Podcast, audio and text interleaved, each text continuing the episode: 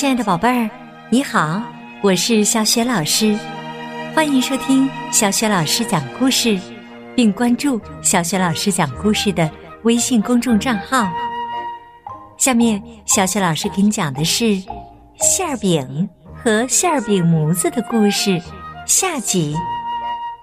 这个故事啊，选自新学童书出版的《百年经典图画书典藏之彼得兔》。作者是来自英国的毕翠克斯·波特，译者马爱农。好啦，故事开始了。馅儿饼和馅儿饼模子的故事下集。馅儿饼盘儿很快就见底儿了。公爵夫人已经吃了四份馅儿饼。正在用勺子搜索着什么。李比说：“想要多一点新鲜肉吗，我亲爱的公爵夫人？”“哦，谢谢你，我亲爱的利比。我只是在找馅儿饼模子。模子，我亲爱的公爵夫人，就是固定馅儿饼皮儿的模子。”公爵夫人说。黑皮毛下面的脸涨红了。哦，我没有放，我亲爱的公爵夫人。丽比说：“我认为鼠肉馅饼里没必要放模子。”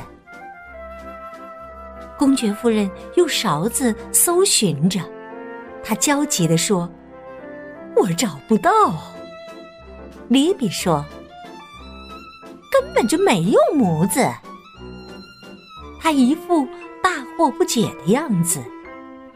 公爵夫人说：“有的，有的，我亲爱的利比，他会跑到哪儿去呢？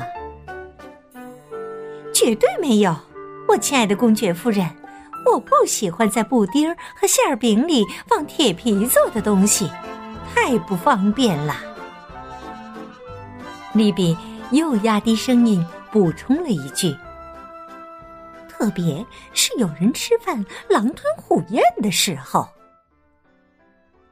公爵夫人看上去十分惊慌，继续在馅儿饼里面又掏又挖。利比说：“我的塞昆汀娜姨奶奶就是被圣诞节李子布丁里的一个顶针噎死的。我从来不在我的布丁或馅儿饼里放任何金属的东西的。”公爵夫人似乎被吓坏了，把馅饼盘儿掀了起来。我只有四个馅饼模子，都在碗柜里呢。公爵夫人发出一声吼叫：“哦，我要死了！我要死了！我吞了一个馅饼模子！哦，亲爱的利比，我感到……”好难受啊！这不可能，我亲爱的公爵夫人根本就没有模子。公爵夫人又是呻吟又是哀嚎，前后摇晃着身体。哦，我太难受了！我吞下了一个馅饼模子。利比厉声说道。馅饼里什么都没有的，有的有的，我亲爱的利比，我肯定是把它吞进了肚里。让我给您垫一个枕头吧，我亲爱的公爵夫人，您觉得模子在哪里呢？我觉得浑身都不舒服，我亲爱的利比。我吞下了一个大大的铁皮模子，还带着锋利的荷叶边儿。啊！我跑去叫医生好吗？我得把勺子都锁起来。哦，好的，好的，去把马格的医生叫来吧，我亲爱的丽比，他姓派伊，也就是馅儿饼，肯定能理解我。利比把公爵夫人安顿在炉火前的扶手椅里，就走出门，匆匆的到村子里去找医生了。他在铁匠铺里找到了医生，医生正忙着把生锈的钉子放进一个墨水瓶，这个墨水瓶是他从邮局里弄到的。火腿，哈哈哈！他说，把脑袋。歪到一边儿，李比解释说自己的客人吞了一个馅儿饼模子，啊，菠菜！哈哈哈哈！医生说，然后便高高兴兴的跟李比一起走了。他一跳一跳，走得那么快，利比不得不跑步跟着。这一幕真是引人注目啊！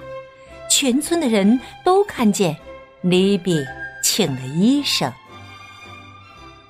塔比莎提色表妹说：“我就知道他们会把自己吃撑了的。”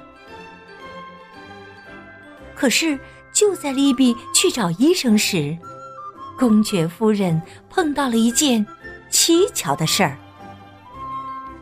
他独自留在屋里，坐在炉火前，唉声叹气，叫苦不迭，感到非常郁闷。唉，我怎么会把它吞下去呢？馅儿饼模子，那么大个东西。他站起身，走到桌边，拿起一把勺子，又开始在馅儿饼盘里寻找。没有，没有模子，但我确实在里面放了一个呀。吃馅饼的除了我，没有别人。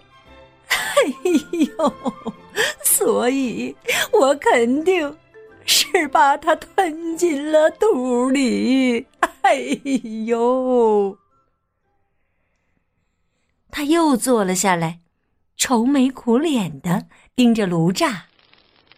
火苗噼噼啪啪的跳动着，什么东西在发出嘶嘶的声音？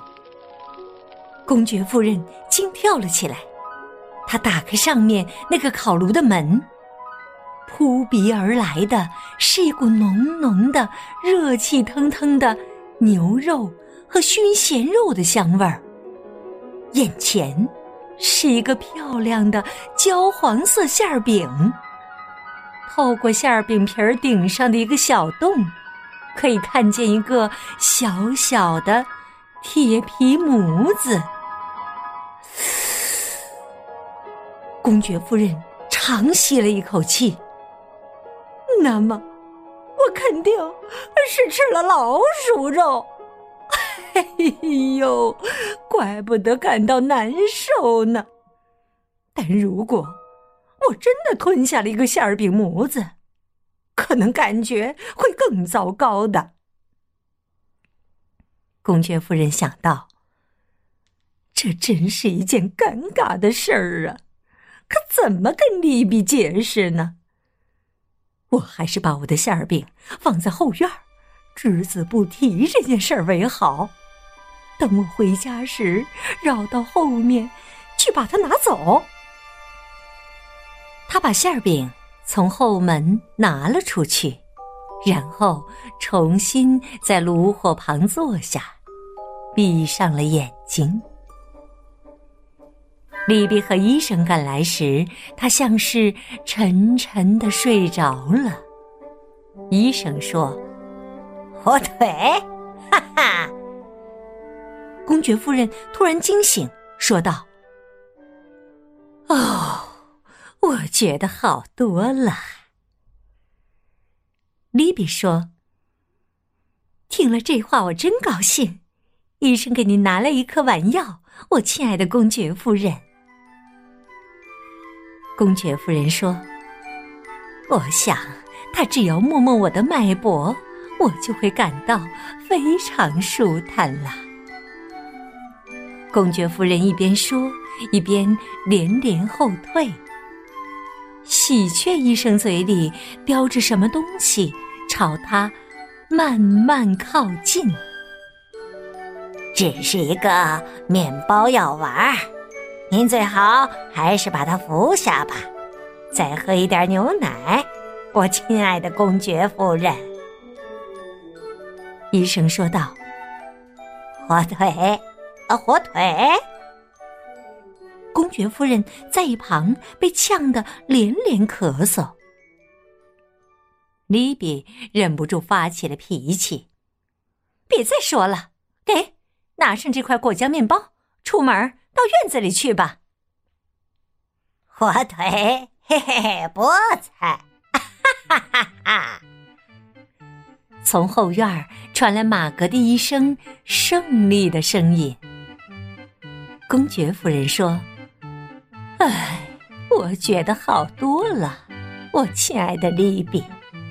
您说我是不是最好趁天还没黑就回家呢？利比说：“也许这样比较明智，我亲爱的公爵夫人。我借给您一条暖和的漂亮围巾，您可以挽住我的胳膊。”哎呀！我说什么也不能再麻烦您了，我已经觉得好多了。马格迪医生的一粒药丸儿，里比说：“如果他治好了您的馅饼模子，那真是再好不过了。我明天一吃过早饭就给您打电话，问问您睡得怎么样。”利比和公爵夫人亲热的互相告别，然后，公爵夫人就动身回家了。在巷子里走到一半儿，他停住脚，回头望望。利比已经进屋关上了门。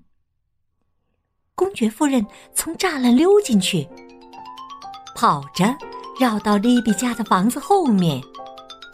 朝后院望去，马格蒂医生和三只寒鸦栖在猪圈顶上，寒鸦在吃馅儿饼的脆皮儿，雀鸟马格蒂医生在喝馅儿饼模子里的汤汁儿。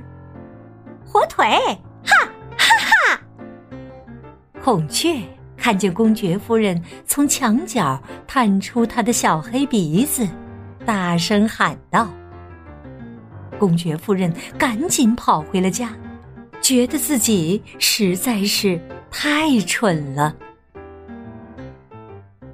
莉比出来打水洗茶具时，发现一个白底儿粉红色的馅饼盘儿打碎在院子中央。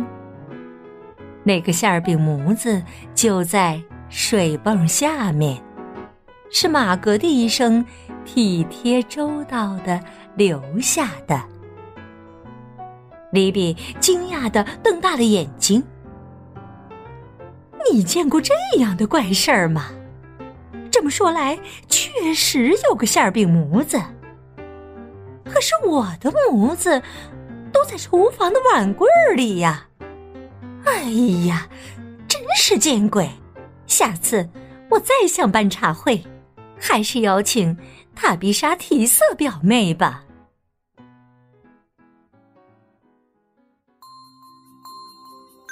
亲爱的宝贝儿，刚刚啊，你听到的是小雪老师为你讲的馅儿饼和馅儿饼模子的故事下集。这个故事啊，选自新喜悦童书出版的《百年经典图画书典藏之彼得兔》。彼得兔被称为儿童文学当中的圣经，里面收录了很多非常棒的故事。宝贝儿，如果喜欢的话，不妨找来好好的读一读。好啦，这个故事啊就讲到这里。如果你想听到小雪老师讲过的所有的故事，还有朗诵的童诗童谣，可以关注微信公众号“小雪老师讲故事”。当然，也可以在微信上。给小雪老师留言呢。好，亲爱的宝贝儿，下一个故事当中，小雪老师和你再见。